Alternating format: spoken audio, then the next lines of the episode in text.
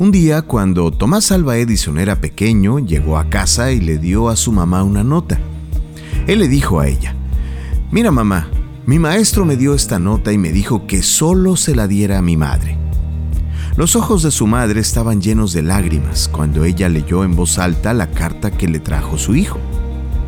Sí, hijo, mira lo que dice esta carta, dijo la mamá. Señora, su hijo es un genio.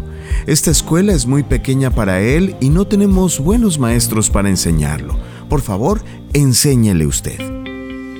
Muchos años después, la madre de Edison falleció y él fue uno de los más grandes inventores y empresarios del siglo. Un día, Edison estaba mirando algunas cosas viejas de la familia. Repentinamente, él encontró un papel doblado en el marco de un dibujo en el escritorio. Lo tomó y lo abrió. En el papel estaba escrito, Señora, su hijo está mentalmente enfermo y no podemos permitirle que venga más a esta escuela. Edison lloró por horas.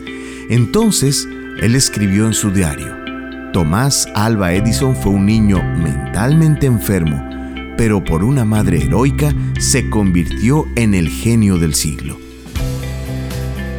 Qué impresionante la reacción de esta mamá en lugar de leer lo que realmente decía la carta y habiendo podido hacer sentir menos a su hijo, le dio un giro completamente y le inyectó seguridad y certeza a su hijo.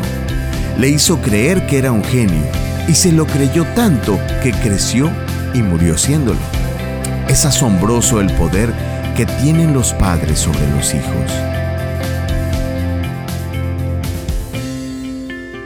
Hoy te quiero invitar a que pensemos qué le estamos diciendo a nuestros hijos.